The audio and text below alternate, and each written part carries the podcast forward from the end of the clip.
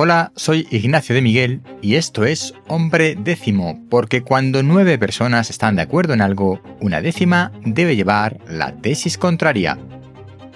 Hoy primer episodio del 2024. Las noticias de ciencia en 2024 son para... Pues ya sabes cuáles son los temas que me gustan y a los que dedico más tiempo. Dentro de estos hago mis apuestas por los que creo que serán los temas que más impacto van a generar. Una de las tareas más complicadas será abstraerme de las noticias políticas en relación a temas científicos. Son noticias muy golosas para entrar en modo hombre décimo, ya que suelen ignorar, cuando no ir en contra, del razonamiento científico y del conocimiento científico actual. Fíjate que estoy dispuesto a que el conocimiento avance y cambie algunas perspectivas, argumentos y hechos, pero la política va por su cuenta. En cualquier caso, el hidrógeno seguirá dando mucho que hablar, no solo por los avances técnico-científicos, sino por las inversiones en su desarrollo, que esto es un tema que corresponde más a la política. Las terapias génicas darán titulares a la prensa generalista, pero es poco probable que podamos anunciar la aprobación de nuevas terapias en el corto plazo, salvo la que está en trámite ahora mismo en la Agencia Europea.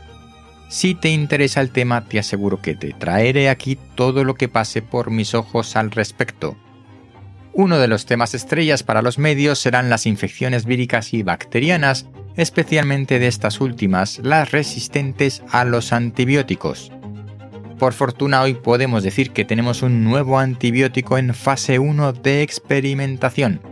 Te recuerdo que las fases son cuatro y que el proceso de verificación de seguridad y eficacia en humanos no es rápido. Tienes una referencia en las notas del programa.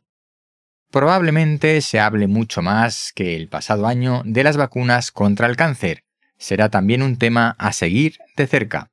Y por supuesto el espacio. Será, como en los últimos años, un tema destacado sin duda, la carrera por conquistar la Luna como primer paso y todos los avances en exploración espacial estarán a la orden del día.